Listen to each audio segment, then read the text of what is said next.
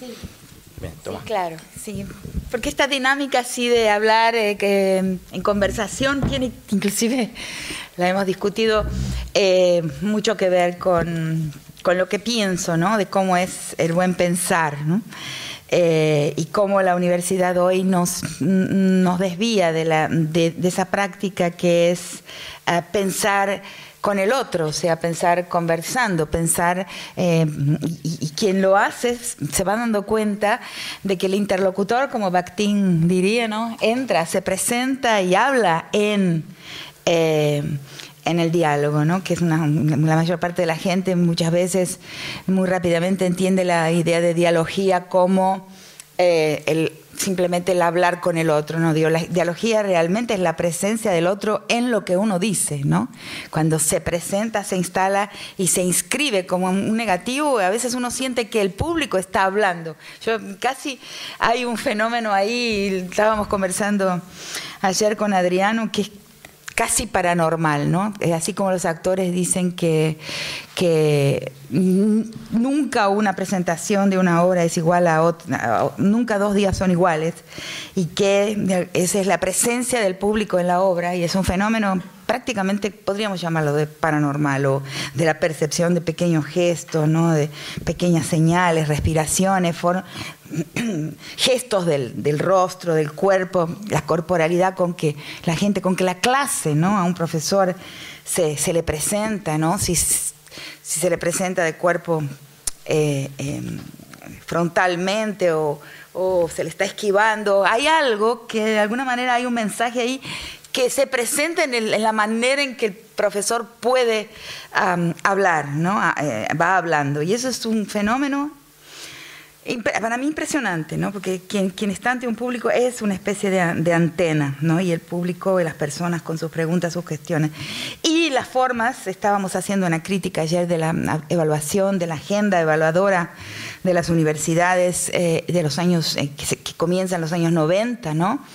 Eh, que ha sido letal, o sea, ha sido, es suicida para la inteligencia o más exactamente para la imaginación intelectual de los docentes, de los profesores, de los investigadores universitarios. Y creo que no nos hemos revelado a la altura ¿no? de la barbaridad, de la barbarie que fue, de que es esta evaluación productivista, cuantitativista, y no hemos también evaluado todavía sus resultados, ¿no? porque cantidad de, trabajos publicados, eh, cantidad de, textos, no significa realmente la, la, posibilidad de producir un gran texto.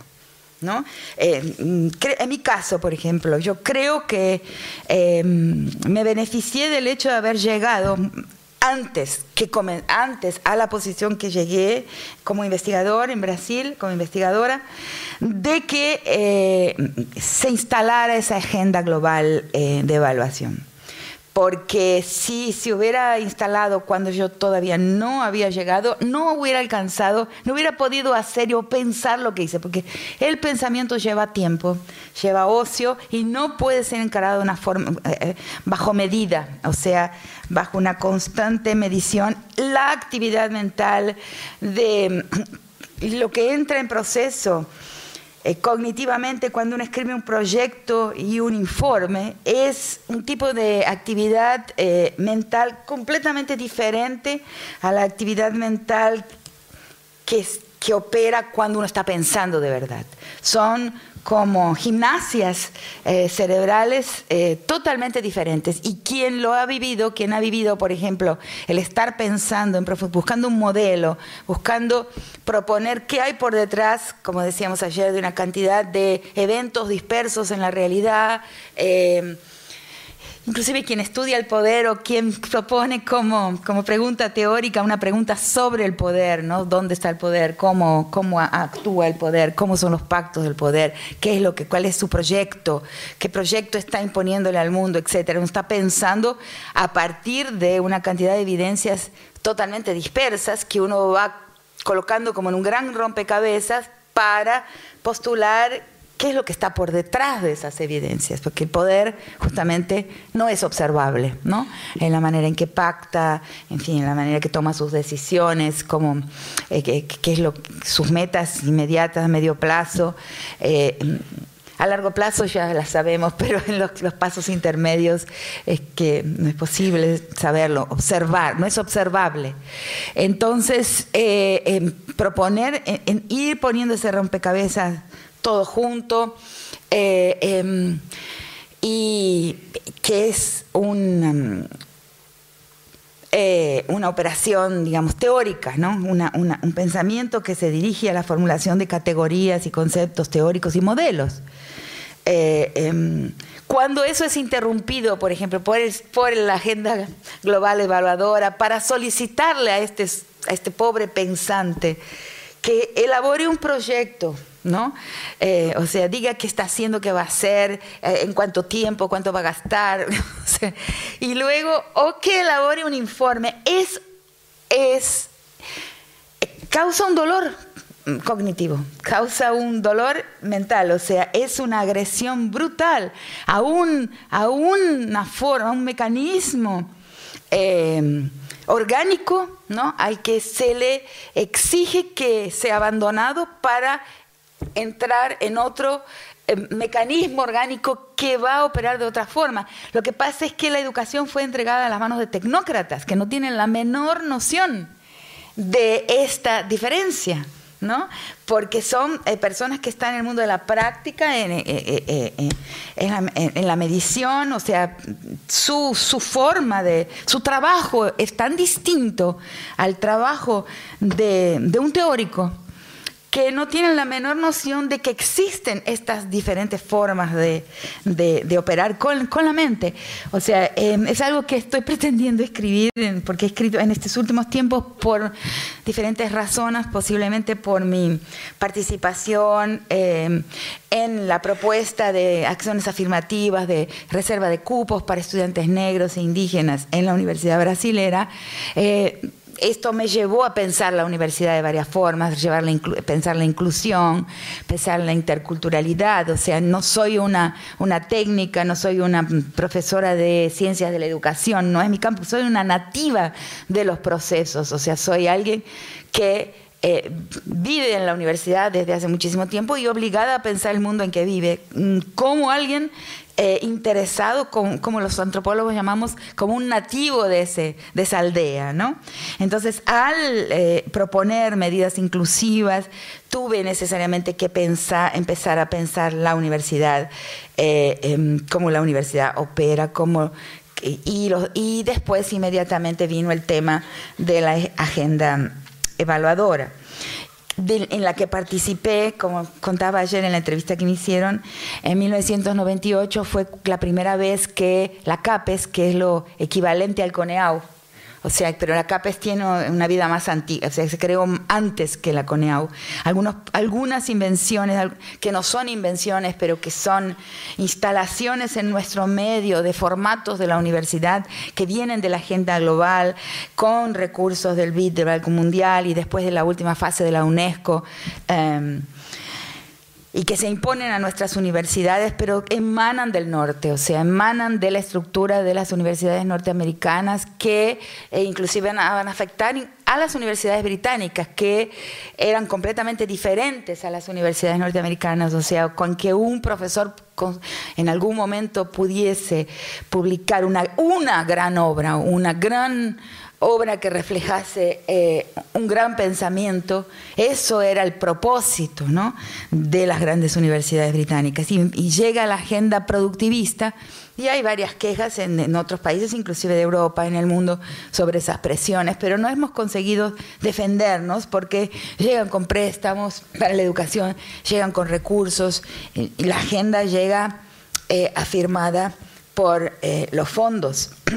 que, la, que la acompañan y presionan su establecimiento. Entonces, en 1998 fue la primera vez que los comités evaluadores de la CAPES aplicaron esa agenda. O sea, lo que era una lectura de la obra de, un programa de posgraduación, de los estudios, las tesis, una noción de qué se había hecho ahí, qué se había pensado ahí, cuál era la contribución en el campo del pensamiento, pasa a ser la aplicación de índices. Por ejemplo, el más básico de todos, B sobre T. O sea, cuántas becas fueron dadas para cuántos títulos. O sea, ¿qué hay dentro de esos títulos? Nada. O sea, ¿cuántas horas eh, entrega cada profesor a ese programa en un año? O sea, varias, varias consideraciones que eran de contenido se transforman en de cantidad. Y, y luego se hace la gran jerarquización de los eh, periódicos, o sea, en un intento de medición de la internacionalización de los programas y, y la jerarquización de los, de los periódicos, o sea, de los journals, eh, que se llama Qualis en Brasil y que en Argentina debe haber una equivalente, estaba subdividida en ese, primer ensayo que duró varios años, hubo cambios después, pero no, no cambió el fundamento, ¿no? En la dirección en que presiona ¿no? la evaluación de las universidades. La jerarquía estaba dada por periódicos de circulación internacional, de circulación nacional y de circulación local. Cuando, si vamos a observar cómo se comportaron los, pensadores que emulamos, aquellos pensadores que son, digamos, el paradigma de la vida del pensamiento, vamos a ver que la, evaluación debería ser al contrario, porque la circulación local es lo que va a dar la fuerza de la interlocución arraigada en la localidad, con los pares, con los amigos. Amistad cumple ahí un papel importantísimo en el café, en la fiesta, o sea, cómo la vida real se instala en lo que vamos pensando, la vida de la conversación en que estamos insertados, eso va a dar la potencia del pensamiento. Entonces, la, publicación local viene primero, que manifiesta la potencia de una presencia local, eh, eh, eh, regional de alguien pensante. Y eso va de alguna manera, y eso va eh, alimentar esa potencia que va lentamente transformando, irradiando hacia círculos más amplios. Y, se exige de los profesores un camino al contrario, un camino inclusive que, lleva, que nos lleva a todos nosotros latinoamericanos a una fantasía, a una ilusión eh, eh, del orden de la de la neurosis profunda, sino otras cosas peores, que es el sueño de que el centro. Europa, los Estados Unidos, este, esto que en nuestra mente es esa Europa hiperreal, que en realidad no existe en ningún lugar, pero los lugares desde donde ha irradiado el saber para el mundo, entrarán de buen, de buen grado, espontáneamente, en una interlocución con nosotros si sabemos pensar. Eso es falso, porque la división mundial del camino, del, del trabajo intelectual es férrea. O sea, a algunos países, a algunos círculos, a algunos lugares les está destinado producir categorías teóricas. O sea, que es una gran, una gran fuerza, es un poder extraordinario. Y a otros países, a otras regiones nos está destinado el consumo de las categorías teóricas. Entonces un profesor nunca revisa eso y va a su clase a, decirle a los estudiantes que lo que ellos tienen que hacer, dicho eh, con palabras o en la manera en que actuamos tácitamente, que la tarea de ellos en la universidad es aprender las categorías y los conceptos y los modelos teóricos que fueron pensados en otro lugar. Eso está, eso es el subtexto constante de una clase universitaria. Y me digan si no es así, porque me van a dar una gran alegría. Si en Rosario no es así o en Santa Fe no es así, voy a salir de acá así, saltando en una pata. O sea, aprender lo que fue pensado, pero el subtexto es no aquí, no entre nosotros, no por una señora, por ejemplo, que hace huevo frito mientras piensa, que esa sería yo, que es de delantal, este, no alguien común y corriente, porque no puede ser. El pensador no es un sujeto común y corriente, él está en otro lugar y tiene una cara blanca, es un rubio, tiene una corporalidad europea, ¿no? Está en París o quizás en en Nueva York, pero ha pasado un periodo en París.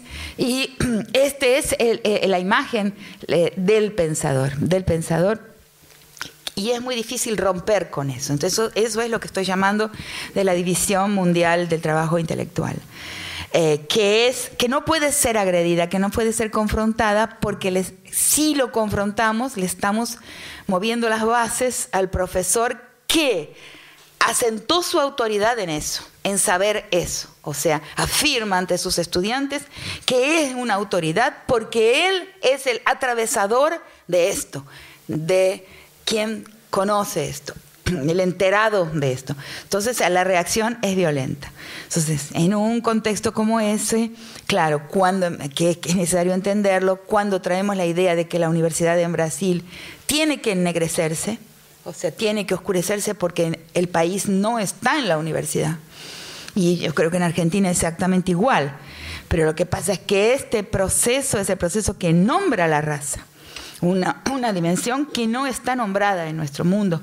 Ahora, em, a partir de ese proceso, creo que porque dentro del, movimiento negro, claro, la raza siempre está nombrada, pero no, no se nacionaliza ese discurso, porque es un discurso, de la misma forma que muchos de los debates y discursos del movimiento feminista, permanece dentro de un gueto, es minorizado. Getificado, minorizado son sinónimos en, mi vocabulario. Entonces, eh, el problema es que cuando aparece en una universidad por dos profesores blancos, blancos digo entre comillas porque en nuestro continente nadie es blanco, nadie, ni siquiera una persona realmente rubia de ojos claros, nadie es blanco. Quien cruzó la línea norte-sur y fue a vivir al norte, en Europa o en los Estados Unidos, sabe muy bien, si es, si tiene espejo, que ninguno, ninguna de nuestras corporalidades es una corporal. Somos emanaciones de un paisaje que es un paisaje colonial, que es un paisaje colonizado y que nos contagia de su no blancura, que nos impregna de su no blancura, aunque parezcamos blancos. Entonces, cuando vamos al norte, la lectura, porque el ojo que atribuye la raza, el, ojo que racializa, conoce la historia y sabe a qué paisaje pertenece cada cuerpo, qué paisaje es un cuerpo. Y nos atribuye una raza que es la que no sabíamos que teníamos. Muchos de nosotros, hijos de europeos o nietos de europeos, no teníamos la menor noción de cuál es la raza que ese ojo nos atribuye. Y en París todos tenemos la experiencia de Fanon. Quien no se dio cuenta es porque es tonto o porque miente. ¿no? Pero quien va y pasa un periodo en París o en Londres o en cualquier lugar de las Islas Británicas sabe muy bien que el paisaje de nuestro cuerpo es un paisaje colonial y que todos somos fanón ante el ojo clasificatorio del mundo del centro. ¿Entienden, no? Lo que está. Entonces hay que pensar la universidad y lo que hacemos en la universidad desde ahí desde esa, de, esa experiencia, ¿no? Y intentar mm, correr el piso, mover el piso de ese, eurocentrismo, que es en realidad el otro nombre para racismo. Si racismo es el racismo de los cuerpos, el eurocentrismo, el eurocentrismo es el racismo de los saberes y productos que esos cuerpos producen. Y todo lo que es pensado aquí no tiene la categoría de teoría. Por más que uno produzca teoría, produzca pensamiento, porque nosotros mismos comenzamos acatando ese tipo de evaluación, de esa idea de internacionalización que produce la ficción de, una interlocución posible y desinteresada del norte al sur, eh, eh, nos impide romper esa valla, ese mercado, o sea, porque ¿qué? La, la capacidad teórica, o sea, la, esa distribución eh, mundial del trabajo intelectual es igual a la distribución mundial del trabajo tecnológico, o sea, de la producción de tecnología, de las patentes, absolutamente tiene la misma estructura y es cuidada, custodiada también por siete, por siete llaves, o sea, no es que se atraviesa esa frontera así por las buenas, por la calidad, de ninguna manera. O sea, esa, esa es una frontera custodiada porque también representa, y custodiada inclusive por las editoriales, por, por, todo aquello que permite o no permite la circulación de las ideas. O sea, que no son producidas en un determinado lugar. quien lo ha vivido sabe que esa es una lucha así sin cuartel eh, a, punta de cuchillo. O sea, hay una no permisión de pensar aquí. O sea, y una obligación de consumir el pensamiento aquí. Eso es el eurocentrismo y eso está constantemente eh, reproducido por, la, por las universidades. Yo eh, no, no, presenté a, mis dos compañeros, Diego Nicolás Rach y Amalia Prado, que van a estar eh, también preguntando, así que ahora, Dieguito. Eh, bueno, antes que nada, buen día a todos y todas. la segunda pregunta se relaciona mucho con lo que venías diciendo, Rita, y tiene que ver con esto que vos mencionaste en una parte del seminario de el trabajo arduo que te costó eh, vincular la teoría de colonial con las perspectivas de género, eh, que justamente lo desarrollás en tu texto La crítica a la colonialidad en ocho ensayos. Así que bueno, nos interesaba que, puedas desarrollar algo de este, de este, justamente de esta dificultad que tuviste para pensar esa, esas dos, ese encuentro de, esas dos eh, perspectivas, que tengas un poco de tiempo para eso. Claro, lo que. Ay, gracias. Este, y claro, todo lo que acabo de decir naturalmente eh, eh, encuentra su, mm, apoyo teórico en la perspectiva de la colonialidad del poder.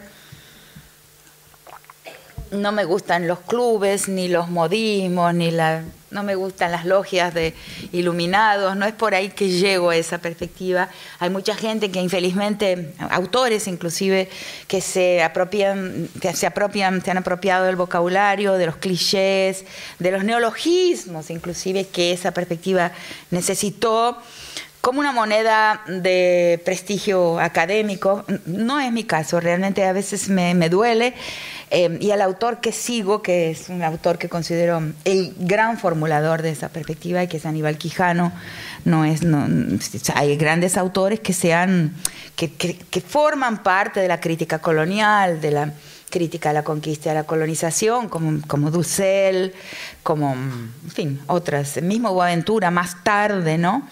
Pasa a enfilerarse, pasa a afiliarse, digamos, a ese vocabulario mucho más tardíamente.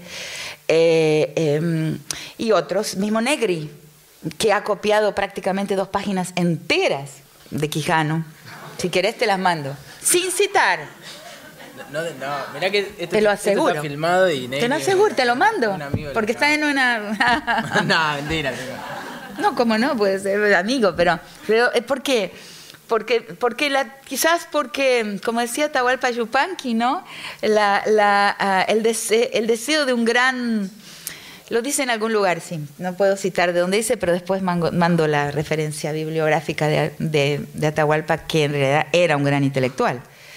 Eh, eh, eh, dice que el, último deseo de un autor es fundirse, o sea, es, el anonimato, es que lo que haya creado se haga, eh, se haga eh, propiedad de todos y pase a ser pensado como de autor anónimo. Pero no. Sí, eh, lo entiendo. Y eso ha pasado con muchas dimensiones de esta perspectiva de la colonialidad de poder. Pero eh, eh, su autor formulador, aunque muy, muy mayor hoy en día, está vivo y por momentos es este, extremadamente doloroso, ¿no? Porque las relaciones, y eso lo digo en el texto, en, el segundo capítulo, después de la introducción del, libro de la, crítica de la colonialidad, eh, que es un texto que en, Aníbal Quijano y la perspectiva de la colonialidad del poder eh, lo produje primero, lo escribí primero para, eh, a pedido de un autor argentino que se llama José Luis Coraggio, que estaba preparando una gran antología eh, euroamericana en, coautoría con un editor, con un autor francés que se llama Jean-Louis Laville. Entre los dos prepararon una antología de textos que se llama Reinventar la izquierda en el siglo XXI. Entonces yo lo escribí para esa antología en una versión mucho menor, y después lo publiqué en el libro Como Prometeo me permite en toda la extensión. De la segunda, la segunda, curiosamente, la segunda publicación de ese artículo, todavía no en su versión definitiva, fue en la revista Casa de las Américas, que me, sorprendió muchísimo que lo publicara porque en él retrato claramente la crítica que Quijano hace al decir que tanto el neoliberalismo, o sea, la, eh, eh, ideología del, capital, como el comunismo son igualmente eurocéntricos, o sea, son igualmente teorías racistas. Eso sin dejar de decir que la perspectiva de la colonialidad del poder eh, tiene en su centro la crítica de la acumulación y la crítica del Estado y de su alianza con la empresa, eh, y, sobre todo hay una crítica del capital. Pero eh, dice Quijano con todas las palabras, y yo lo repito así de la manera más clara porque fue muy importante para mí comprenderlo, cómo el proyecto histórico del socialismo en realidad es productivista, es desarrollista, es eurocéntrico y es racista. Y él lo dice, aún así, la revista Casa de las Américas lo publicó. Y luego, en una, en una versión todavía más completa y con algunas modificaciones, está en el libro. Eh, entonces, lo importante es decir, que quizás ya haya surgido con lo que acabo de explicar, es que en el centro de la perspectiva de la colonialidad está la raza. No está la, la clase está presente naturalmente, ¿no? La, pero en el centro está la raza. Y yo creo que eh, eh, cuando lo entendí, o sea, cuando comprendí por qué, y sobre todo terminé de, comprender por las reacciones muchas veces del público, ¿no? que son muy virulentas cuando uno dice eso, ¿no? que en el centro de, la, de la acumulación y de la expropiación se encuentra la raza y la raza fue el más importante, la más importante invención del proceso de conquista y colonización. Porque la raza es lo que permite ¿no? todo eh, el relato, la narrativa ¿no? del desarrollo. ¿no? Si lo piensan un minuto, lo ven. Eh, eh, y la narrativa del desarrollo, digamos, está en el centro ¿no? de la división, de, lo que decía un minuto atrás, o la división mundial del trabajo intelectual, la división mundial entre cuerpos que producen más valor, cuerpos con más valor y que agregan más valor a sus saberes y productos, y cuerpos cuyos saberes y productos están desprovistos de valor. Entonces, la raza es muy central y eh, quizás para entender mejor su centralidad como, como instrumento que permite la apropiación de valor no reconocido, ¿no? Eh, y que permite una división del mundo que no se ha roto nunca más, que se ha, que se ha instalado un paradigma de lectura que se instala en muy poco tiempo, inmediatamente a partir del momento del de descubrimiento. Y fíjense que naturalmente, como todos ustedes, soy una persona que constantemente eh, critica la idea de un descubrimiento, obviamente, pero nuestro lenguaje naturalmente se desliza a hablar de un descubrimiento, lo que es una construcción falsa del pasado. Porque en primer lugar, como dice Quijano, no existía un descubridor, no existía Europa, no existía España, España se va constituyendo al mismo tiempo, entonces no hay un descubridor español. España está simultáneamente se autoconstituyendo y expulsando una gente que no fueron una invasión, ¿no? Porque ya pensaron nueve años de invasión, si hubo nueve, siglos de invasión, si hubo una invasión de nueve siglos, como nos estudiamos en el colegio la presencia árabe en España, entonces quiere decir que una invasión de cinco siglos es poca cosa y nos las podemos sacar de encima muy rápidamente.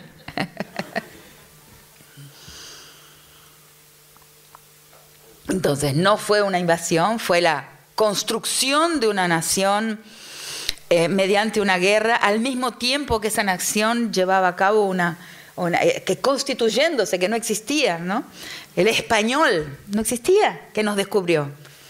Entonces, eh, pero que nos deslizamos, ¿por qué? Y eso es quizás, ahí está el giro de colonial. Por eso se le llama de un giro de colonial, porque es una, como un giro copernicano, o sea, como una, una virada en la lectura de la historia. Entonces, básicamente podríamos resumirlo así. Eh, toda narrativa de lo sucedido tiene necesariamente que usar un vocabulario posterior a lo que sucedió. Es prácticamente imposible narrar la historia de la conquista y la colonización sin un vocabulario que ahí mismo se generó, porque el mundo se, se reformató, o sea, el mundo se reconstituyó. Su, su, grilla categorial con la que podemos narrar esa historia es posterior al evento. Toda la conciencia mundial, toda, toda la, cognición del mundo que ofrece un vocabulario para narrar esa historia es posterior a la historia. Entonces, como dice un título de una entrevista que, Quijano da, él dice así, y es bastante brutal y chocante. Eh, América, Europa, el negro, el blanco, el indio, la modernidad y el capitalismo nacieron el mismo día. Es una frase extraordinaria que cuando la pensamos en toda su profundidad, estamos caemos en otra posición, mirando la historia de otra forma. O sea, damos un salto en el aire y ponemos los pies en tierra y ya estamos viendo nuestra historia de otra manera. ¿Por qué? El mismo Marx lo dice, sin las minas americanas no existe la acumulación originaria. O sea, sin Potosí no hay capitalismo. Em, Potosí, que fue durante un siglo posiblemente, o casi un siglo, la ciudad más rica del mundo, o sea, una metrópoli. Cuando uno ve, llega a, Sucre y ve ese, enorme eh, panel, mural, donde está, donde está el cuadro eh, de lo que fue Potosí, es un, cuadro impresionante, una gran metrópoli. Hoy es una posilga. Esos son los recursos de la tierra. Eso es confiarle y apostar. Si la historia no nos enseña, ¿no? Que es apostarle a los recursos naturales como, como fuente de la grandeza de una, de una nación, nunca fue así. O sea, ¿por qué podríamos, por qué vamos a confiar nuevamente que las minas y, en fin, los recursos naturales van a dar el sustento para la construcción de una grandeza económica y de una sociedad, eh, eh, eh, de una sociedad mm, afluente? Potosí es la gráfica demostración de que eso no es así. No ha sido históricamente nunca así. Entonces, lo de Posilga es un poco exagerado, pero yo, ¿no? Se entiende lo que quiero decir. A mí me encanta Bolivia, así que, pero me encanta ese, el ambiente boliviano de varias formas, pero a los, eh, dentro de una mirada hegemónica es un lugar de chozas, paupérrimos, no, no, hay ningún eco de lo que fue. Eh, entonces, eh, para, para quien piensa que el valor está en la riqueza, en, el mundo de las cosas, ¿no? Para quien piensa eso. No soy yo quien está hablando, no, yo no pienso eso. Pero mirado desde el ojo cuyo valor central está dado por las cosas, por el proyecto histórico del capital, este, lo que dije es cierto. Entonces, el capital hubiera sido imposible sin las minas americanas, y la modernidad también. Y ese es el gran, eh, gran chan, la gran torsión que Quijano le impone a ese discurso, porque dice lo siguiente, aunque en Europa existían invenciones tecnológicas, descubrimientos científicos, eh, que dan origen a lo que nos enseñan que es la modernidad, el, certificado de nacimiento de la modernidad. Todos esos descubrimientos en Europa tenían que ser validados por el pasado sagrado, por la Biblia, por, para alguien que tenía en su mano, que era la iglesia, eh, la lectura bíblica que validaba o no ese progreso moderno. Siempre los descubrimientos europeos tuvieron que pedir permiso a la historia sagrada, o sea, a un pasado cuya llave estaba en la iglesia, para autorizar esa modernización, para autorizar ese progreso. Cuando esos barquitos que salen de ningún lugar y llegan a ningún lugar que no tenía nombre, otras costas, porque es la manera de llamarlo, estas costas del lado de acá, se inaugura un valor que no existía antes como valor, que es el valor de la novedad, o sea, lo nuevo, que es el valor, el norte de la modernidad. No existe modernidad dice Quijano, sin el valor de lo nuevo. Y antes de América, que no tenía nombre tampoco, tenía diversos nombres, uno de había Yala, que decimos hoy, pero tenía muchos, no existía como una unidad tampoco. El valor de lo nuevo como valor en sí mismo no existía. Entonces la modernidad se inaugura ahí y él convence, convence a Wallerstein, con quien escribe en coautoría, la, quien escribe en autoría eh, eh, el texto, que, un texto inicial de este, de este pensamiento, eh, entre los dos, en el que Wallerstein acepta que el sistema mundo solo puede originarse a partir del evento americano. Eso es muy importante para nosotros. Por eso esa perspectiva es muy distinta a la perspectiva postcolonial, asiática, africana. La gente las mezcla, tiene muchas cosas en común, pero no son la misma. Porque nosotros, nuestro punto de vista, nuestros dos pies están colocados aquí, de donde, en este paisaje que, como digo en mis textos sobre raza, sobre todo en el que está en el libro que se llama Los cauces profundos de la raza latinoamericana, donde tengo diferencias con Quijano. Tengo, tengo diferencias que las puedo. Es un autor extremadamente nuestro, en el sentido en el que discursos diferentes, discursos diversos, eh, eh, caben, ¿no? Pueden sonar al mismo tiempo, ¿no? Que es una determinada característica de una determinada mentalidad que no es la mentalidad exclusivista, purista, eh, que, afectada por la neurosis de coherencia, que es la mentalidad europea. Es que cuando hablo de esto, no es solo una teoría, no es solo una teoría, es una manera de estar en la vida, es totalmente diferente. Por eso no, eh, eh, Quijano jamás le llama de una teoría, le llama de una perspectiva, una manera de mirar, nunca le llama de una teoría, porque no es algo hecho, es algo vivenciado, o sea, nos coloca mirando al mundo de una forma totalmente diferente.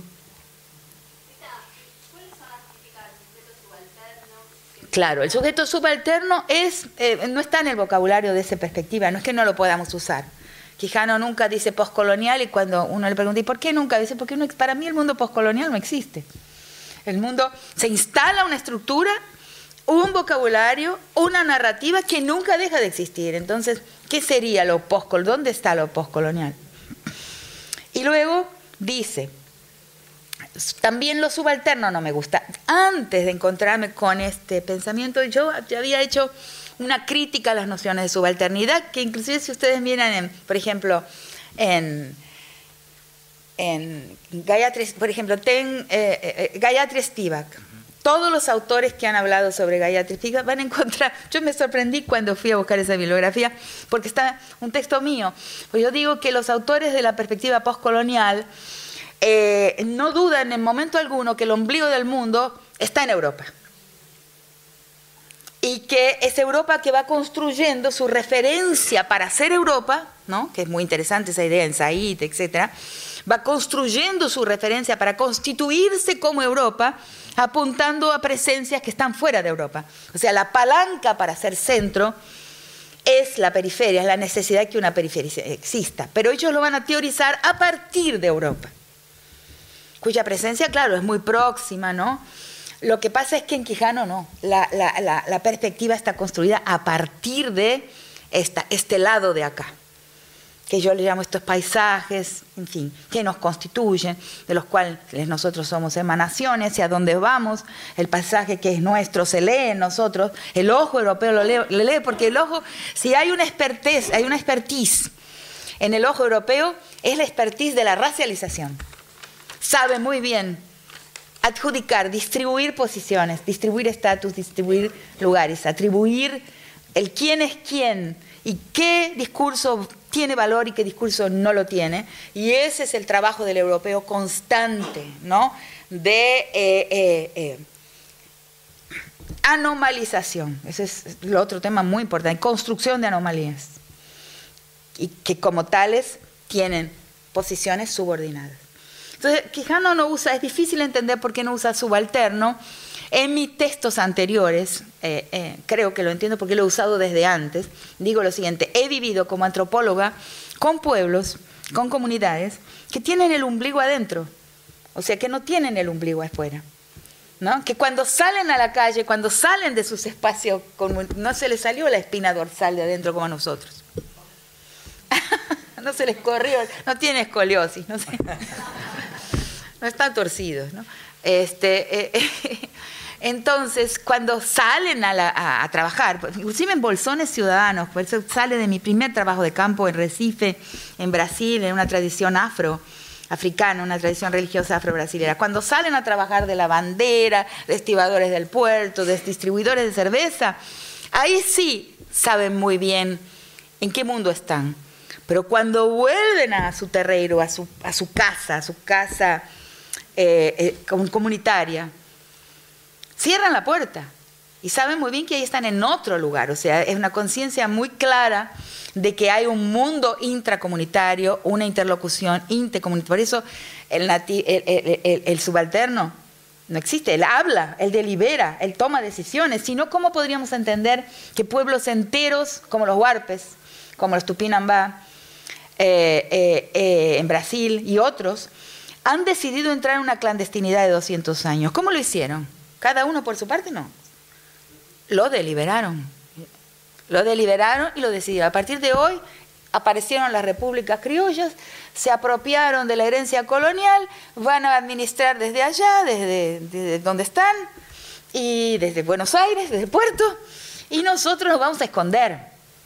¿no? Es hermosísima la obra de, Diego Escolar, cuando él desde chiquito, no sé si conocen sobre la reemergencia de los huarpes, o sea, porque Diego es un antropólogo de origen sanjuanino, aunque se crió en Buenos Aires, y que cuando su exilio familiar eh, se esconden en una, en una localidad remota de San Juan, andina, y él se cría con los puesteros trasandinos, o sea que van, llevan los rebaños de un lado al otro, y hace muchas veces en las vacaciones, desde jovencito, desde la escuela secundaria, la, travesía trasandina con los puesteros. Y un día es maravillosa esa historia. Un día, teniendo él, no, todavía estando antes de, ir a estudiar antropología, estos puesteros dicen, nosotros somos los huarpes.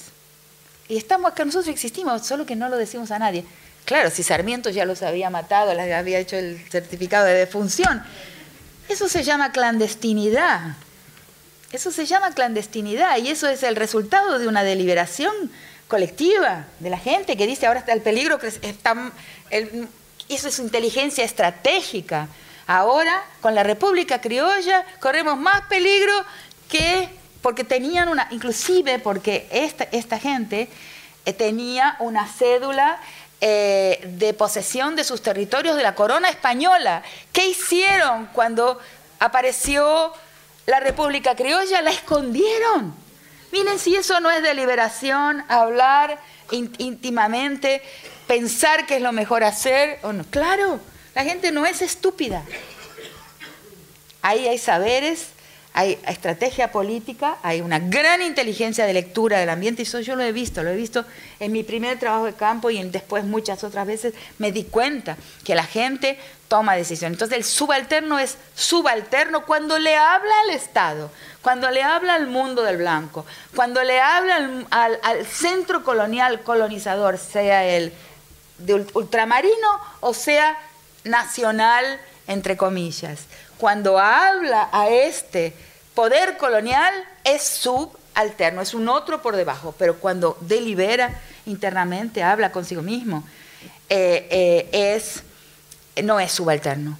Tiene muy claramente su proyecto histórico de continuar existiendo como pueblo, que es la referencia que define para mí, después de, no tengo mucho tiempo ahora de explicar por qué, define lo que es un pueblo. Lo que define una comunidad, lo que define la existencia de un pueblo es el deseo de serlo.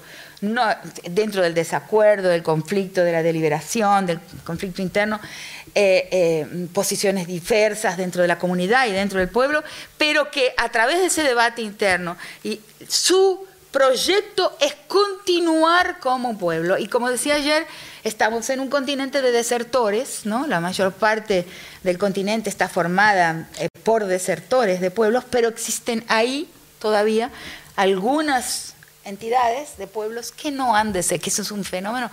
O sea, la curiosidad que siento yo para entender por qué eh, eh, los guaraní, que se encontraron con los españoles y con los portugueses hace 500 años, todavía hablan el español con acento. Qué decisión extraordinaria es esa. Qué, qué gran, es me saco el sombrero, ¿no?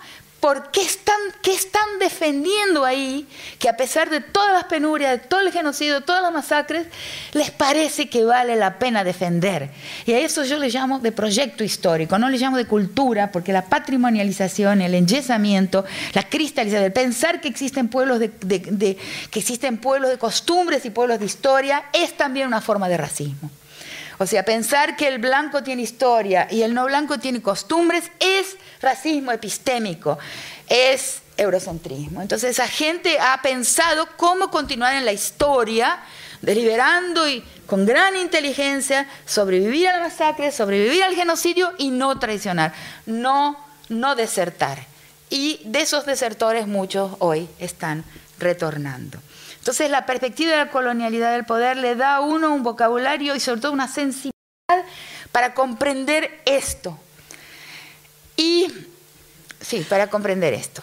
Eh, eh, y cuando decimos, por ejemplo, mucha gente, porque soy medio psicoanalista también, ¿no? uno aprende a oír. La, la, escucha, la etnografía es también una escucha, una escucha etnográfica muy semejante en muchos momentos a la psicoanalítica. Eh, eh, eh, entonces, cuando una persona dice, ah, pero no, pero, pero es la clase, ¿cómo escucho yo esta reacción? Como alguien que le gustaría permanecer europeo. O sea, porque la clase no nombra el charco de sangre en que estamos parados. La, la, clase no nombra los ríos de sangre que corren, todavía manchan el suelo en que hemos construido estas instituciones. Y la raza sí la nombra, la raza sí nombra el genocidio.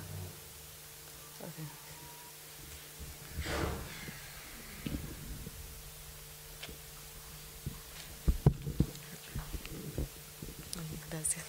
Bueno, buenos días. Eh, Rita, la siguiente pregunta que, queríamos hacerte con los chicos eh, tiene que ver con los modos o modelos de resistencia eh, en, el seminario nos, hablaste eh, de desobediencias capilares y de observar malas prácticas.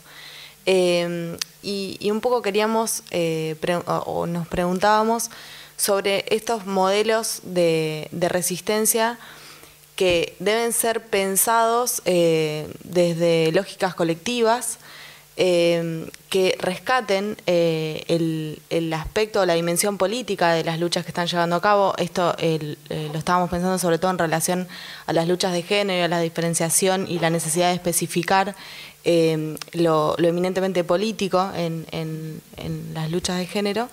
Y, y, también nos gustaría pensarlo en vinculación con modelos de resistencia que busquen no solamente incidencia en el ámbito estatal, eh, esto también es algo que, marcaste en el seminario.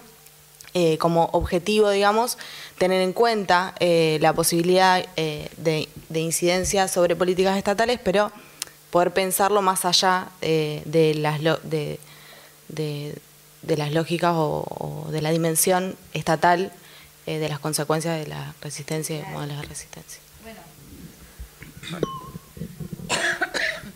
No, lo que pasa es que, claro, todos nosotros eh, estamos, y en Argentina muy fuertemente, después de la generación del 80, estamos alimentados, eh, la escuela, el, servicio militar y el higienismo, ¿no? Hay un libro maravilloso que se llama, me encanta ese libro, es un libro de cabecera que se llama... Eh,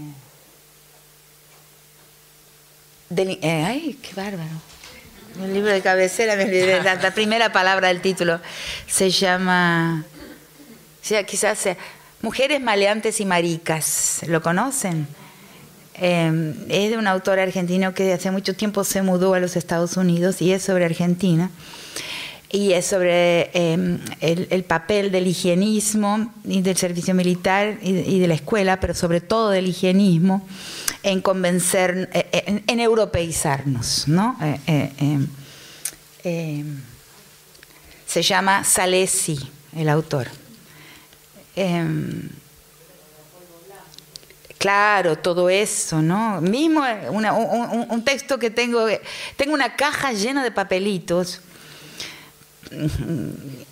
para un texto que planeo escribir desde hace más de 20 años que sobre que en realidad el guardapolvo blanco son los paraguas de mayo, ¿no? Ya está en e, que es un cuadro histórico de una nación. Un cuadro histórico de una nación es algo que en donde está porque el cuadro histórico, digamos, es lo que la nación va después reiteradamente revisitar todo el tiempo con otros aparentemente otros contenidos, pero con la misma estructura. En los paraguas de mayo están los guardapolvos blancos, o sea, es la es una nación amorfa clonada, este, eh, eh, ¿qué? Claro, homogeneizada, eh, em, que ya está ahí, ya está 100 años después, en 1910, cuando se pinta, ya se captura, y esa, esa, esa imagen ¿no? de la masa nacional se revisita infelizmente.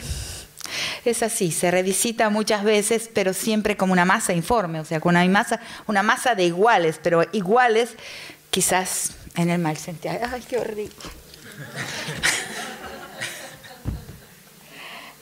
Eh, pues, debe ser por algo que todavía no conseguí escribirlo, pero esa es la cosa, una eh, ahí está un principio de la pregunta. uno actúa en la vida, en el instante, en el momento, y también piensa. A veces lo que uno piensa no es exactamente, no coincide. El problema de la coherencia, y eso lo he escrito, lo pienso, eh, es un problema equivocado es un problema equivocado y eh, inventado por la modernidad. No tuve tiempo de Que todo lo que se sale de una determinada coherencia es la anomalía, porque la, modernidad lo que va a inventar es la esfera pública, o sea, es el Estado. Eso significa que eh, eh, inventa un referente universal. Todo lo que no puede ser procesado, digerido y traducido de alguna forma a ese referente universal se transforma en resto en residuo, en anomalía. Entonces estamos, por ejemplo, como digo muchas veces, las mujeres haciendo un, un, grande número de travestismos que yo no hago, si ustedes piensan, presten atención cómo soy, porque no los hago, no porque no quise, sino porque nunca conseguí, este, para poder hablar eh, profesoralmente, para poder hablar en la esfera pública, para poder comportarnos como aquel sujeto de la burocracia, ¿no? Eh, eh, que se gesta ahí, que se gesta en el proceso eh, moderno que devora la diferencia, la procesa en una máquina trituradora y la transforma en alguna, alguna variante de este sujeto que habla la política en el ágora estatal, en el ágora de la esfera pública. Todo el resto, o sea, profesores que se ríen, que,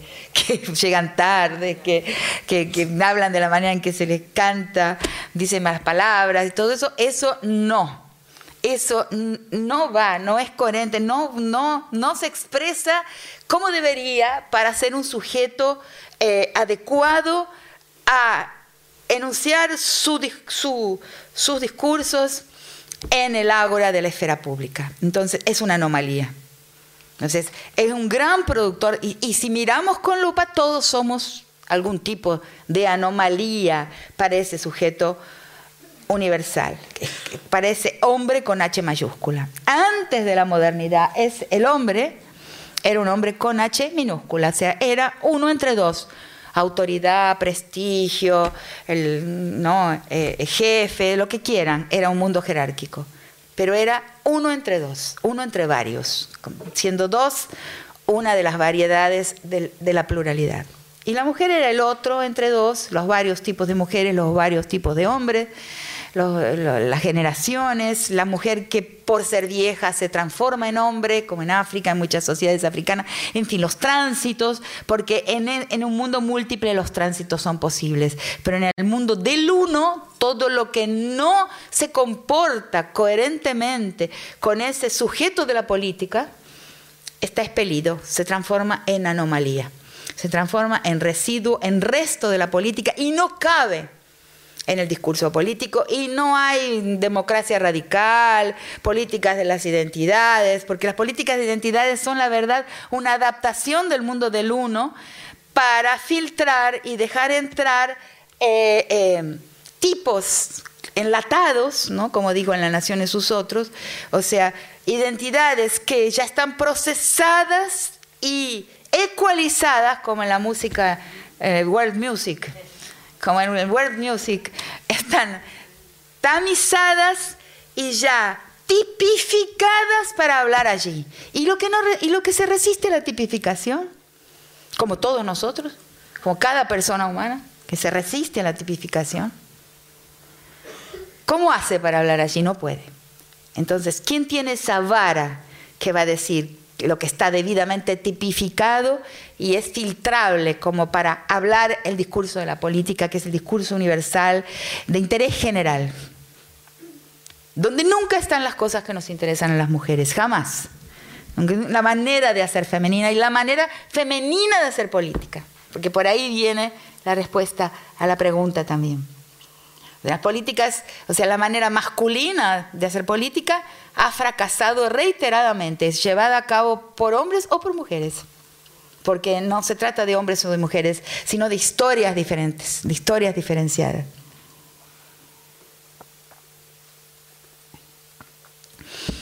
Entonces, ese Estado, esa esfera pública, tiene el ADN de la historia patriarcal porque es la transmutación moderna, colonial, y en el lenguaje de Quijano, colonial moderna, porque la colonia fue un prerequisito de la modernidad. Entonces, por eso escribimos no moderno y colonial, sino colonial moderno para enfatizar constantemente la precedencia de América y la precedencia del, proceso colonial y de la estabilización del paradigma, de la matriz colonial en todas las narrativas y nuestra manera de ver el mundo esta, esta esfera pública se transforma en esfera, pero viene de un espacio particular, que era el espacio de los hombres, con autoridad, con estatus, con prestigio, eran los dueños de la casa, de la interlocución política, de... ¿eh, ¿Qué? De la coherencia. No, no de la coherencia. No digo de la coherencia como vos la venías no, El mundo de la esfera pública es el mundo de la coherencia y del referente universal. Otras sociedades, eh, si ustedes van a las etnografías, ahí da realmente una cierta visión amplia ser antropólogo. No existe el problema de la coherencia, uno lo ve en las religiones. Alguien que participa todos los años del culto del cosmos pachamámico es católico también y en algunos raros casos puede entrar a veces a una iglesia evangélica, pero puede ser budista, no hay ningún problema. O sea, la gente del candomblé, la gente que, que, mi primer paso en la comprensión de esa diferencia está en mi trabajo de campo muy largo, de tres años, en el candomblé de Recife, en la religión de orillas de Recife. Van a la iglesia. ¿Cómo? ¿Vos sos católico? Dice, y bueno, porque cuando me gusta pensar, por ejemplo, que voy a ir al cielo, ahí voy a la iglesia. Pero otro día... Porque no hay un problema de coherencia. En las religiones, en el hinduismo no hay un problema de coherencia. Cualquier persona que convivió con estudiantes hindúes que van a Europa a hacer sus doctorados, yo lo vi, van a cualquier iglesia. Los cultos monoteístas son monopólicos, son exclusivistas. Las religiones no monoteístas no lo son. O sea, se puede convivir sin problemas y bueno, ¿y por dónde se compatibiliza? Bueno, no importa por dónde se compatibiliza, no se compatibiliza nada, pero son diferentes registros de la emocionalidad, de la sentimentalidad, de las formas de relacionamiento, diferentes comunidades por las que no es necesario ser coherente. Me gusta esto y me gusta lo otro también.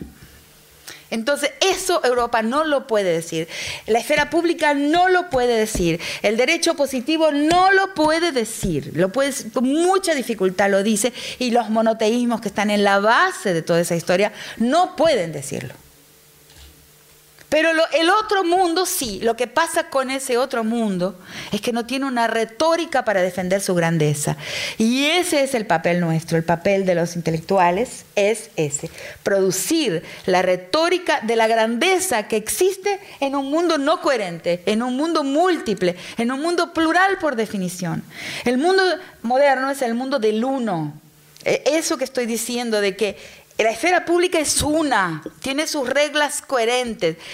Todo lo que no se adapta a hablar ahí, que no se viste con su taliercito, con su, ¿no? que, se ríe de cualquier forma, gesticula como yo hago, ¿no? Siempre tuve problemas cuando fui a estudiar en Inglaterra porque yo gesticulo.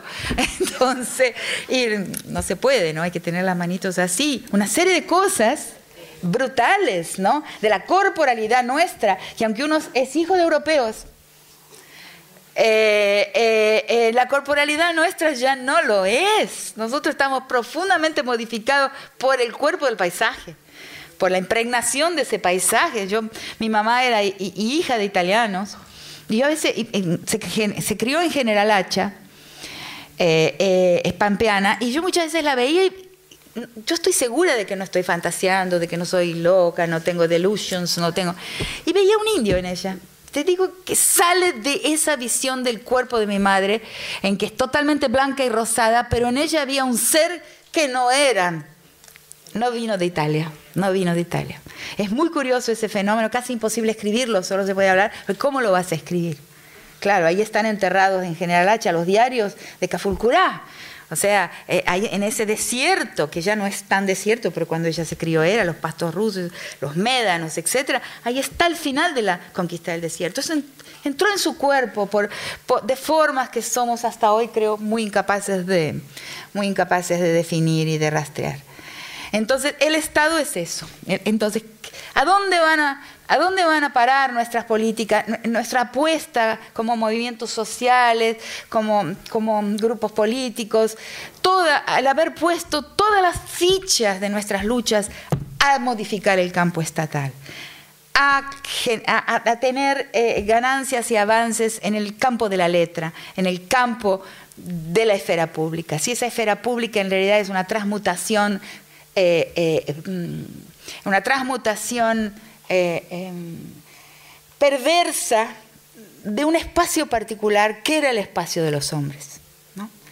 Eso, el espacio de los hombres era el espacio de la política, de la interlocución entre el, afuera, el adentro y el afuera de la aldea, y luego en tiempos más recientes, después de la conquista y de la colonización y de la república, inclusive de la interlocución de esos caciques con el Estado, el hombre ha sido siempre la persona bisagra entre los dos mundos, o sea, el que, el que fue seducido y conquistado antes. Las mujeres, es histórico, son mucho más difíciles, inclusive porque en muchas sociedades hasta hoy se prohíbe a la mujer hablar el español o hablar el portugués. Eh, eh, que es buenísimo, porque son las custodias de algo, es buenísimo, yo no tengo problema con eso, porque están cuidando algo ahí. Hay un saber ahí que hizo esto, que hizo de la mujer este sujeto político, este sujeto custodio de la historia del pueblo y de la comunidad. Ella sabe lo que cuida. El hombre es mucho más cooptable, seducible. El hombre no blanco fue seducido por la masculinidad blanca. Aprendió, porque claro, tenía un, doble vínculo ahí, eh, que era, por un lado, la lealtad a su familia, a su pueblo, y por otro lado el ver el, otro lado ser hombre, o sea, por, por, hacer parte del espacio público, ser el dueño de la voz política en un espacio particular, no una esfera englobante, pero un espacio de él, eh, eh, eh, em, este hombre tenía una autoridad, entonces cuando viene el blanco y vence la guerra, él es el paradigma de hombre, el blanco se vuelve, el blanco rapiñador, violador, más genocidador, bárbaro, salvaje, se vuelve el paradigma de la humanidad, se vuelve el paradigma de hombre y el hombre indígena, el hombre no blanco pasa a ser seducido por esa masculinidad otra y pasa a hacer estragos y establecer un régimen de violencia criolla, se criolliza mucho más que la mujer. Entonces el problema de nuestros países, el problema de género, el problema del Estado es el problema de la criollización del mundo que nos fue vendido como un mundo de valor, el mundo del Estado criollo, y que hoy no lo veo más así. Demoré muchísimo tiempo, ¿no? Tengo mucha edad. Tardé mucho tiempo en entender que criollo es una mala palabra. ¡Ay! ¿Qué de todo?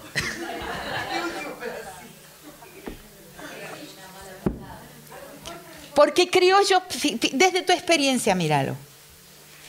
Criollo es sinónimo de racista, misógino y homofóbico. Lo vemos en la calle todos los días, no hace falta ninguna explicación. Lo vemos en la actitud de las personas, que a lo mejor no saben que son racistas, eh, homofóbicas y misóginas. Y homofóbico y misógino en mi vocabulario es sinónimo, porque son las actitudes del patriarcado y racista también. El patriarcado es, creo, ese tipo de patriarcado que llamo en mis textos de alta intensidad, de alta letalidad, que es el patriarcado moderno, que está en el ADN del Estado por la transmutación de un patriarcado que era de baja letalidad y que permitía un mundo incoherente, coherenzo, eh, eh, en plural, incoherente, diverso, ¿no? Donde las mujeres tenían sus propias instituciones, o sea, las mujeres árabes han dicho muchas veces eso, ¿no? Eh, y que, luego con los fundamentalismos y con el fundamentalismo caciquista, porque también considero en mi perspectiva que muchos de los caciques de las sociedades eh, eh, tribales latinoamericanas se han acriollado, diciendo que son caciques, pero han aprendido la elección de en blanco y practican un fundamentalismo que los retira de la manera realmente en que con las sociedades que todavía permanecen con sus estructuras colectivistas, comunitarias, sus mundos eh, en plural adentro, el mundo de las mujeres. Ahí da la clave el, espacio doméstico. El espacio doméstico con su política, con su politicidad, que es lo que yo creo que tenemos hoy y que lo estamos viendo llevar a la política, llevar a la política general. Por eso el papel de las mujeres, recuperando y construyendo una retórica que muestre cómo es un, un espacio doméstico no modificado por la existencia de una esfera pública, porque lo que pasa en ese proceso es que si el espacio público, que era uno entre varios, uno entre dos por lo menos, en el mundo tribal, se transforma en una esfera englobadora, en donde hay un sujeto universal, hombre con H mayúscula, al cual todos nosotros vamos a tener que adaptarnos para hacer política, a sus modos burocráticos, distanciados, no íntimos, serios, severos. Eh, sisudos, ¿cómo se dice eso en español? Ceñudos, aquella cosa del... Eh, eh, eso es la esfera pública. Quien quiera hablar ahí, quien quiera ser escuchado ahí, va a tener que hacer adaptaciones de su cuerpo, de su gesto, de su manera de ser, de su manera de intimar, de su manera de, suprimir las amistades. Mentira, ¿no? Pero decir que las suprimió, que no tiene amigos, que está en la gestión, que somos todos iguales, todo ese discurso que oculta en realidad la continuidad de un lado perverso de las relaciones recíprocas, recíprocas y su infiltración en, la esfera pública, que es, digamos, eh, enmascarada por el discurso de la igualdad. ¿Entienden? Entonces, ¿qué pasa con el espacio doméstico? También sufre su, su transformación letal.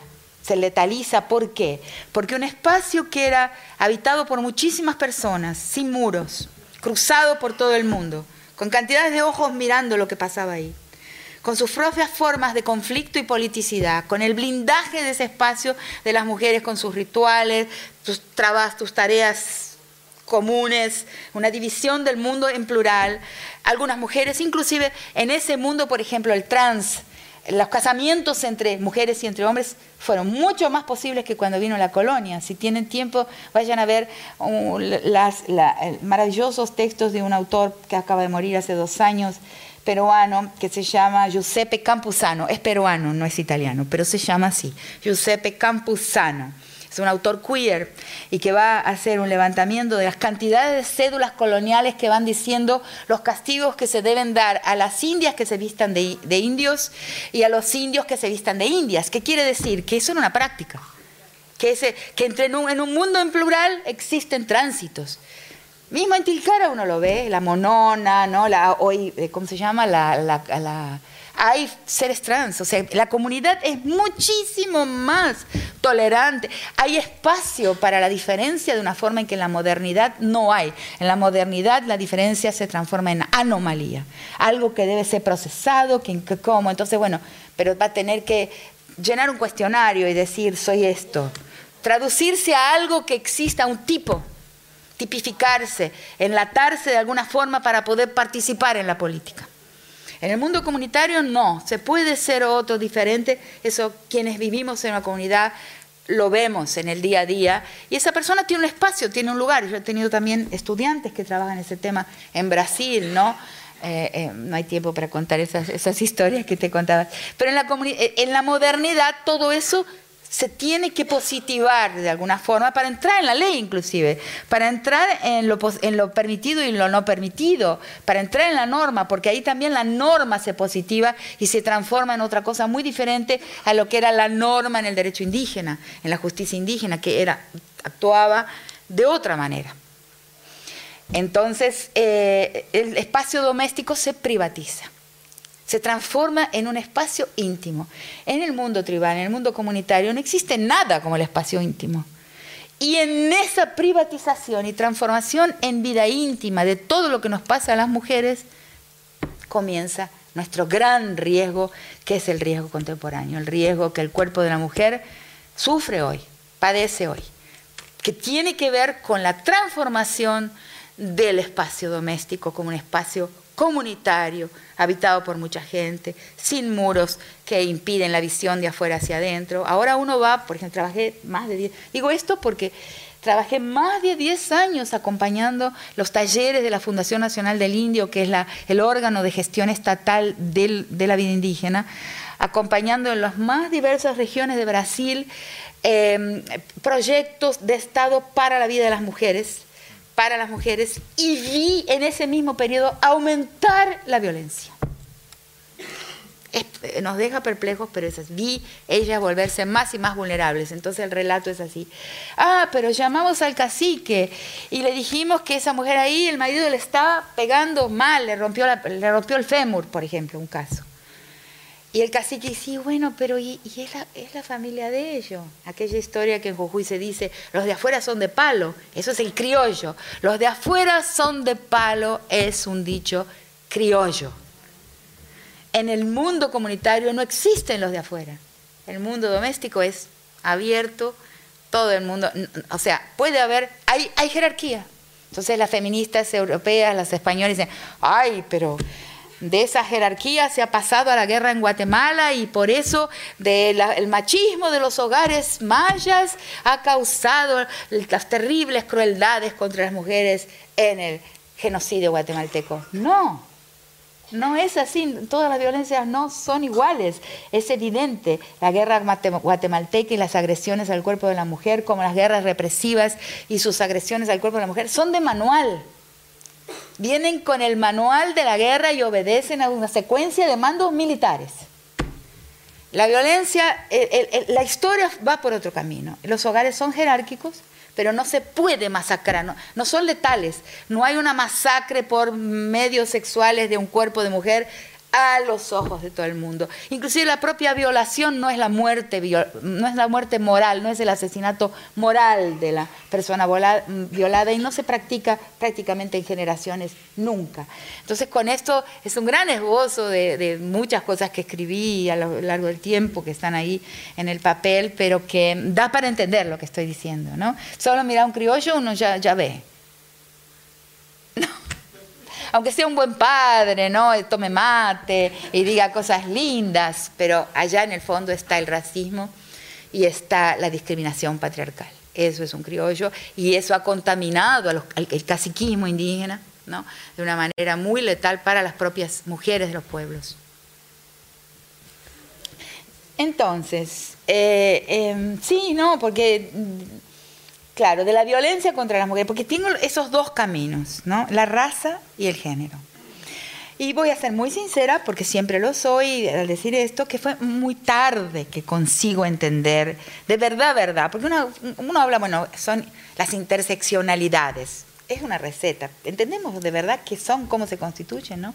¿Qué, construye la interseccionalidad entre raza y, y género? Eh, en qué se parecen, ¿no? Eh, ¿Qué marca? ¿Por qué las mujeres? ¿Por qué, por ejemplo, en Brasil, que conozco más datos, hay cuatro estratos de sueldo, que son en el income, en los estudios de ingresos, que son hombre blanco, mujer blanca, hombre negro, mujer negra, allá abajo, va máximo mujer blanca, mínimo mujer negra. Por ejemplo, es ese tipo de cosas, ese espejo impresionante que son las estadísticas cuando bien intencionadas, eh, un espejo que ahora llamo el espejo de la reina mala, ¿no? Las estadísticas son uno de los buenos espejos de la reina mala. Eh, y que muestra eso, por ejemplo. Pero ¿dónde, ¿de dónde, se origina? ¿no? Entonces, entonces, mm, en La Nación y sus otros trato más de los temas de la discriminación y de la constitución jerárquica de la nación. Y después vengo por el otro camino, que es el camino de los estudios de violencia. Y consigo juntar esos dos caminos. Eh, eh, más, yo creo que es muy difícil, creo que necesita una abstracción eh, muy sutil que yo misma, yo siento que no la tengo todavía de una manera como debería. Por ejemplo, puedo decir algunas cosas como que, que lleva después a los estudios de violencia, han caminado por otros caminos, pero que se junta ahí, porque ahí se junta la cuestión del Estado, que es uno de los focos de la crítica de la perspectiva de la colonialidad. Eh, eh, entonces, eh, por ejemplo, lo que decía ayer, que sí que es un concepto sobre raza de Quijano, sobre género de las feministas, pero que es muy interesantísima esa definición de raza, que la raza es la atribución de una biología a la desigualdad. Por eso no existía antes de la conquista. Antes de la conquista existían guerras entre pueblos, eh, eh, xenofobia desde los bárbaros, ¿no? el mundo antiguo que hablaba de los, bárbaros como los otros pueblos, o sea, otras formas de discriminación. Pero eso de decir, de pensar, que está muy incrustado en nuestro imaginario, que un cuerpo, por ser, por tener los signos de la derrota histórica, que es el signo de la raza, de la derrota de una guerra, no de una derrota, derrota histórica, está mal dicho, mal, mal, mal, de la derrota en una guerra que no terminó, creo yo. Porque, por ejemplo, una de las divergencias, eh, no es una gran divergencia, yo pienso que el proceso de conquista, en realidad, he descubierto muy recientemente, después de Guatemala, que el proceso de conquista nunca se encerró, nunca terminó, no terminó nunca. Observamos algunos nichos, algunos bolsones de nuestro continente, la costa pacífica colombiana, por ejemplo. Y vamos a ver que la conquista está en curso, ¿no? Los lugares donde está la lumbrera, la conquista está en curso. Nunca. Entonces, realmente el ambiente en que vivimos no es de colonialidad, es de conquistualidad. Donde hay verdaderos ejércitos eh, eh, y matones, ejércitos eh, formales o para ejércitos o de paramilitares o de mafias que van, que van todavía hoy barriendo la gente de donde la gente se ha sentado, de donde la gente custodia la soberanía humana sobre el ambiente. Porque si abrimos un mapa de América Latina vamos a ver que donde hay pueblos todavía hay algo. Y donde no hay pueblos no hay más nada. Entonces, eh, eh, esa, conquista todavía está en curso, está extendiendo en muchos territorios donde la gente se había escondido. Eh, entonces, la raza es una invención del proceso de conquista y de colonización en el sentido no de que es la, discriminación contra el diferente, eso es una equivocada definición de raza, sino que es el uso de la biología, de la ciencia moderna, para con ella justificar la desigualdad, crear, promover y, hacer perdurar un tipo de desigualdad basada en un valor no reconocido. Entonces, eso es nuevo, tiene 500 años. Ahora, hoy las feministas dicen, y yo creo que es así, que el género también es la atribución de una desigualdad a una biología. Tienen la misma estructura. Entonces, algunas feministas van a decir que también tiene 500 años. Yo no. Yo creo que la desigualdad patriarcal, que algún tipo de patriarcado se encontraba presente desde el primer paso que dimos como especie, el pasaje de la animalidad a la, a la humanidad. Porque si no, muchos elementos que están ahí y que, quién los va a negar no serían posibles no serían posibles, eso que hablé en, mi, en, mis, en mis clubs, que no lo escribí todavía en ningún lugar, hace muchos años tengo el proyecto de escribirlo de ese... publicar en la Facultad de Libre. Bueno, claro. Este, ese mito que está en el Génesis, pero que está en una cantidad inmensa de, de sociedades tribales en el mundo entero, tiene una gran dispersión del momento en que la mujer es disciplinada. Comete un error, una indisciplina, deja el, rebaño suelto, no cuida, eh, deja la, sangre menstrual por todas partes, eh, deja la, flauta que era de la mujer. Lacan puro, ¿no? Qué bárbaro eso, qué, genial. La flauta era, le dijeron los Baruy a Godelier, la flauta era de las mujeres, pero los hombres se la tomaron. Es lo mismo que Lacan dice, del, es una intuición, es una estructura que está leída ahí. Está leída una estructura de, la, de esa historia que es la historia humana hasta el presente, pero que es histórico porque está relatado en mito. El mito es una forma de la, es una de las modalidades de la narrativa historia, muy compactada porque se refiere a tiempos muy lejanos, entonces va compactando, pero en una cantidad de mitos enorme está la derrota femenina, está el momento de que la mujer, como en el que conocemos más, se come lo que no debería haberse comido y entonces viene Dios y la, ¿qué le hace? La conyugaliza.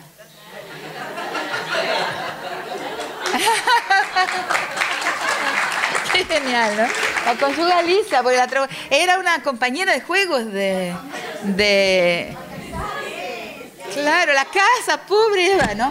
Hasta ese momento era una compañera, una amiga, tendrían alguna cosita, disfrutarían, pero muchísimo en el Edén, pero no era cónyuge. Ahí, ahí es que la, se come la manzana. Entonces, esa, historia de la violación, de Carol Pateman en su libro eh, El contrato sexual es muy, eh, eh, es fantástico también su su, lectura. Me encanta ese libro, es una cabecera del feminismo. Este, este, eh, ahí eh, hay un episodio histórico. Evidentemente, es el momento en que la política se transforma en monopolio del trabajo de las personas vistas como masculinas. No importa qué cuerpo tengan, porque sí, en el mundo premoderno, eh, eh, la identidad no estaba enyesada con el cuerpo de la manera, necesitaba una ritualización, la construcción de la masculinidad y la construcción de la feminidad, no estaba dada por el cuerpo, nada estaba, ni siquiera el ser persona. Los derechos humanos basados en que toda la gente que tiene, todos los que tienen dos orejas, una, dos ojos, una nariz y una boca, que son humanos, eso es biopolítica. Infelizmente es biopolítica. Porque en el mundo indígena, si no se construyó, la humanidad no existe. O sea, en el mundo amerindio hay estudios maravillosos, Eduardo Viveros de Castro y otros muchos autores, eh, que dicen lo siguiente, si un bebé, alguien que nació, no hay un trabajo mancomunado de la comunidad, de todos los lados de la comunidad, lado paterno, línea paterna, línea materna y todos, una serie de otros personajes, no van construyendo ahí la humanidad, ese bebé es barro la humanidad es un producto de construcción humana. En la biopolítica no, es un cuerpo dado. Usted, salió el cuerpo y ahí ya está la humanidad, ya ves, y infelizmente ahora antes de salir mismo. ¿no? Porque antes de salir ya estaba la humanidad ahí. Son invenciones modernas, biopolíticas. Entonces se construye también la masculinidad y la feminidad. ¿no? Hay un texto de Foucault que a mí me encanta que se llama Herculán Barbán, que es maravilloso sobre un ser hermafrodita. Y en algún lugar, en la contratapa de mi libro, porque no lo volví a encontrar en el libro mismo, Foucault dice que eh, antes de la guerra de Crimea no existía el salvoconducto, no existía el documento en el que las personas eran obligadas a decir si eran hombres o mujeres. O sea que esa clasificación en los documentos es mucho más reciente de lo que nosotros eh, eh, pensamos. Entonces todo eso eh, que vemos que como si fuera muy antiguo, que tiene una gran profundidad, en realidad tiene es mucho más reciente de lo que eh, pensamos que es y eh, hay dos visiones de lo que es ser persona, de lo que es ser hombre, de lo que es ser mujer, de lo que es tener cada, eh, cada momento en las, generaciones por las que uno va pasando, que son ritualizadas en los otros mundos y que son dados de la naturaleza en el mundo moderno, que es biopolítico. Entonces, bueno, la raza se inventa. El Estado, por lo tanto, la política, la política doméstica, que era una política y que se despolitiza totalmente cuando se residualiza el espacio doméstico, creo que lo que está hoy, estamos todos viendo eh, que hay una nueva forma de hacer política que viene de allí y que es necesario eh, eh, entender, porque esas políticas de Estado han venido fracasando, o sea, ideas que vienen desde la Revolución Rusa o la Francesa, y después mm, Chávez en Venezuela, y todo lo que sea, Cuba, de, tomemos el Estado por las malas o por las buenas, tomemos el Estado por la guerra o tomemos el Estado por las elecciones, y desde el Estado reencaminemos la historia, sería bárbaro, pero no he visto ningún lugar donde eso, yo por lo menos humildemente les pregunto, en ningún lugar vi que eso fue una, una estrategia que obtuvo éxito, una estrategia eficaz. Entonces, si no es por ese camino, vamos a entrar nosotros en campo, nosotras, y vamos a pensar en otros caminos, en otras formas de la política, cuerpo a cuerpo, localizadas, arraigadas de tipo doméstico, de tipo completamente informal, no burocratizables, ¿no? En el que vamos a intentar ver si ese otro camino, si hay ahí un camino para otra política. Y no es que se trate de abandonar el campo del Estado, no he dicho eso nunca, pero haber puesto todas las fichas de los movimientos sociales en pasar leyes no nos ha llevado muy lejos, no nos ha llevado muy lejos. Entonces, eso es lo que pienso. Eh, yo no quisiera ser hortiva, pero son 12 menos 10 y Rita tiene eh, viaje eh, dentro de un ratito. Así que vamos hasta las 12 y cuarto. Bueno, 12 y 10. Soy una política de disminución de estrés. De estrés. 12 y 5. 12 y 5. Bueno, entonces, bueno, tratemos de preguntas eh, que les parezcan y respuestas más resumidas. Ah, no. este chiste. Estoy haciendo broma. Bueno, sí. ¿Ustedes vieron que, por ejemplo, la, la ¿Quién eh, ah, impide el humor? Sí. No, no, la voz.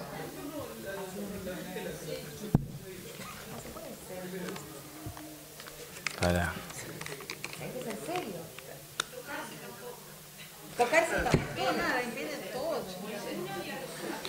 Acá eh, un compañero nos escribió una que decía, te pedimos una reflexión sobre el caso de Milagro Sala, eh, donde confluye la violencia del patriarcado jujeño y el racismo hacia los collas y la condición de pobreza. Y otra reflexión sobre los ataques de los medios y actores de la sociedad sobre Cristina por su condición de mujer. Ah, sí, claro. Sí, sí, sí. no, eh, ¿Eh? Cortito y al pie. Sí, bueno, porque está todo dicho en la pregunta, es así, ¿no? Lo de Milagros Salas, independientemente, como he dicho en una declaración que di los otros días, de que piense que no hay, no hay, eh, que, es, muy frágil el caudillismo. El caudillismo es frágil, es una forma eh, muy frágil del ejercicio de la política porque realmente no politiza, o sea, no lleva, no, no genera autonomía en la gente para cuando ese caudillo es descabezado, que es el destino de todo el mundo, ser descabezado, los individuos podemos ser descabezados, eh, la gente esté capacitada ella misma para defender y entender lo que recibió. Entonces, eso, eso vale para mí, tanto para Milagros como también eh, para Cristina, a quien le tengo una gran simpatía. Pero hay ahí una dosis de, caudillismo que debemos revisar porque, em, porque es frágil porque em, no funciona, no funciona, yo creo. Pero creo sí que, que Milagros Salas es la venganza del criollaje jujeño que odiaba ver la capacidad, con todos sus errores, de una persona de construir beneficios, como nunca el Estado construyó. No hubo nunca, en ningún lugar del país, ni siquiera en toda la nación, un Estado capaz de entregar beneficios a la gente en términos de educación, eh, em, salud, ¿no? Como el único ecógrafo que vos decías ayer, eh, y esparcimiento, que es central, ¿no? Porque en la historia de Milagro Salas hay un Milagro Sala hay un momento en que ella va con sus hermanos a una, a una piscina, ¿no? Eh, los hermanos más blancos, ¿no? Porque adoptada en esa familia, y los hermanos son, son permitidos de entrar y ella es impedida de entrar a la piscina en la que iban todos juntos. Los hermanos son solidarios. Ella fue realmente criada en una familia que hasta donde tengo he visto es inmensamente solidaria y la cuida de la mejor manera posible, pero la sociedad marca su diferencia. La sociedad criolla la racializa, la excluye. Entonces va a construir piscinas, va a, construir espacios de, de diversión que son muy importantes, inclusive para darle a la gente un, eh, eh, propósito eh, y formas de placer que son indispensables para que la gente entienda lo que es un proyecto de felicidad. ¿no? Entonces es alguien que hizo que pudo organizarse de alguna manera y no y, claro que podría haberse organizado mejor haber hecho pero no hubo la posibilidad no hubo no hubo no hubo cómo hacerlo en el tiempo en que fue hecho, creo yo, con la velocidad con que tuvo que realizarse, porque eh, el Estado es por cortoplacista, la modernidad es cortoplacista. Entonces nos, impone el cortoplacismo, lo estábamos hablando de la agenda evaluadora, es cortoplacista, no le importa que una persona esté eh, rumiando un pensamiento que cuando tenga 80 años va a salir al mundo, eso las medidas, todos son cortoplacistas. Entonces, en un corto plazo pudo construir mucho más que cualquier funcionario estatal, que cualquier secretario de bienestar social. Nunca he visto a nadie, si alguien lo sabe, que me lo diga, que, haya construido beneficios, que haya entregado beneficios de la magnitud, en la cantidad y de la calidad que milagros. Entonces, la sociedad jujeña no se, no se lo come eso, no lo puede soportar, que es una mujer que habla, que es que de origen humilde, que tiene las marcas de la que ocupa una posición racializada en la sociedad, que es una negra colla, eh, eh, que llama a su organización de Tupac Amaru, ¿no? Eh, que ella haya podido hacerlo, lo que ningún criollo jamás hizo cuando ocupó los escaños de un Congreso, eh, de una legislatura o las posiciones en, las oficinas estatales, nunca entregó tanto. Entonces, está castigada ahí, es un trofeo. Yo estuve en la plaza y vi eh, cómo eh, vi pasar la gente y reírse, vi la, la, satisfacción de los blanqueados, porque blanco no es ninguno, este, de los blanqueados. Vi eh, con ese castigo ejemplar. Es ejemplaridad lo que está ahí colocado. Exacto, claro. Ahí está la interseccionalidad. Sí. Sí, esto, y, con, con, Cristina, claro, porque no abdicó, tiene en muchos de sus gestos y en muchas de sus formas, no abdicó de su feminidad. No, se transformó en una bachelet, digamos, eh, eh, aguada, y abuela, no sé, no, no, no abdicó de sus, de sus mañitas femeninas, ¿no? Eh, eh, y eso también es imperdonable. ¿Cómo se atreve, ¿no? A ocupar un espacio público, hablar en la esfera pública, hablar el discurso de la política y continuar siendo mujer, emanando feminidad. Eso también es imperdonable. Otra pregunta.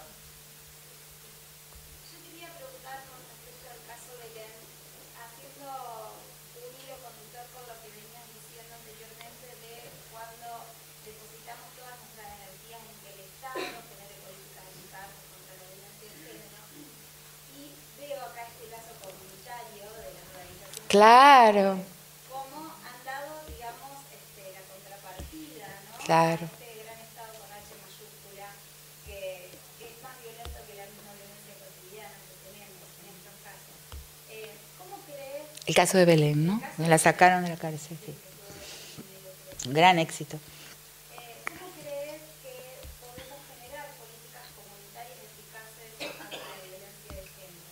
Y así, ¿no? El Encuentro Nacional de las Mujeres, ¿no? Que viene ya 31 años, que es así, sin, sin vanguardia, sin, sin monopolios de la voz, sin monopolios de, de, la verdad política, sin esquemas compartidos por todo el mundo, muy pluralista, ¿no? Una gente inclusive le critica la incoherencia. Para mí es un valor. Este, eh, eh, la- el Ni Una Menos, que a pesar de que hubo algunos intentos de captura, pero lo hizo la gente en la calle, y el caso de Belén. Y, y- la cuestión de, la, de, los, de las de las defensas de, temas de mujeres es muy importante, porque fíjense, no hay mucho tiempo para explicarlo, lo hablé ayer en la clase, cómo hay un, no sé si en la clase, no me acuerdo dónde lo hablé, pero hay un repliegue hay un repliegue a un moralismo político muy grande. Hay que entender algo que no estamos entendiendo muy bien. ¿Por qué si en una fase anterior de los años 80 y 90 las identidades políticas eh, enlatadas eran, eh, y el proyecto multicultural era un proyecto burgués, o sea, era el proyecto para eh, la política que vino a nuestros países, inclusive con fondos de- y, varios apoyos del norte, esa agenda global multicultural que disolvió la política antisistémica, ¿no? que sustituyó a la política antisistémica, la crítica del capital del momento anterior. Evidentemente, hoy no está en la pauta más. Hoy se ha visto que la política multicultural rebalsó ¿no? Eh, la contención que pensaron que podría tener, ese es mi análisis, eh, y eh, cada uno de esos fragmentos trajo proyectos políticos que eran disfuncionales al capital. Entonces ahora la, la- la- la ideología burguesa es moralista. Lo vemos en Brasil claramente con el proyecto de ley de la escuela sin partido que criminaliza la ideología de género en la escuela. La criminaliza inclusive en algunas enmiendas y en algunos estados pretende dar pena de cárcel a todo profesor y a, a- llevar a la institución de educación pública la ideología de género, que hable de género en la escuela. Me voy a tener que volver a la Argentina rápido. Entonces, pero acá lo vemos en las imágenes presidenciales, la familia como el sujeto que debe ser por encima de todo cuidado porque es el sujeto del bienestar. Que nada, la familia es la primera lección de violencia para todos nosotros, para cualquier persona normal. El primer lugar donde ve la violencia es en su espacio familiar. Entonces, eh, eh, la diferencia de valor, ¿no? la autoridad eh, arbitraria, es en la familia que lo aprendemos, ¿no? Quién vale más, quién vale menos, qué voz habla mejor, más claro, dice las cosas, reparte valor, cuál es, cuál es la posición que distribuye valor, quién vale, quién no vale, quién hace las cosas bien, hijito, esas cosas. es la familia. O sea, eh, entonces, em, hoy estamos frente a una nueva ideología burguesa que, tiene su base eh, en un moralismo cristiano, eh, fundamentalista, eh, que está prácticamente dicho en todas partes y que... entonces, cuando defendemos causas de las mujeres, estamos defendiendo una política que tiene que ver con toda la política y toda la economía. Ahí debe haber algo. En haber salido la mujer de su lugar, debe estar en juego y debe estar amenazado algo muy central de todo el edificio de los poderes. Por eso, eso sería posible, con eso sería posible explicar, porque como dije, el poder no puede ser observado, por qué un repliegue a políticas que son eh, eh, patriarcales, o sea, el, presidente con su bebé siempre a cuestas, con esa cosa de, ¿no? Eh, la mujer como una madre de familia y no como una eh, empresaria, que es lo que es, sino como borrando todo lo otro que no sea la acompañante. Algo muy importante debe estar en juego. Eh, em, con el otro momento, eh, debe haber puesto en riesgo el otro momento multicultural y la defensa de los feminismos, inclusive feminismos burgueses, ¿no? Y, y racistas también, como hubo muchísimos, y como hay muchísimos en el continente que defienden sus carreras, sus ONG, sus, sus carreras académicas y sus, un feminismo aburguesado, inclusive todo eso, pero debe haber puesto en riesgo algo muy importante para el capitalismo, para que el proyecto del capital hoy se repliegue a un moralismo de ese tipo. Y eso está decidido y planeado y pensado muy bien con grandes mentes, con grandes intelectuales, con grandes académicos en los think tanks. No, por el camino del multiculturalismo hay riesgo. Vamos a replegar y vamos a instalar de nuevo un moralismo cristiano como la forma en, más funcional al proyecto histórico del capital, del, del momento presente de la acumulación y de la concentración apocalíptica que vive la historia. Tres minutos quedan. Así que, bueno, para el aplauso. listo.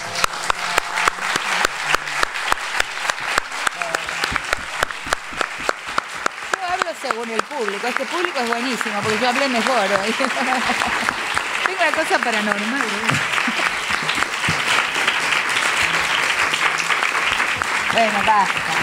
Basta porque me da dolor de oído. Bueno, eh, gracias a todos, Rita. La verdad que un placer escucharte y poder compartir estos tres días. Eh, como decíamos, está todo registrado como para los que tengan ganas de, retomar. Fueron tres días intensos eh, donde circularon muchas ideas, discusiones, sensaciones que quedan dando vueltas, así que ahí se van a poder revisitar. De nuevo, gracias a todos y Rita, la verdad, queda pendiente tu visita al encuentro, que fue una promesa que quedó dando vueltas, habrá que ver cómo hacerlo para los próximos y a la Facultad Libre siempre serás bienvenida, así que bueno, gracias también. Agendar otro seminario, seguramente lo haremos en otro lugar más grande. Listo. Bueno, gracias por todo. Muchísimas gracias.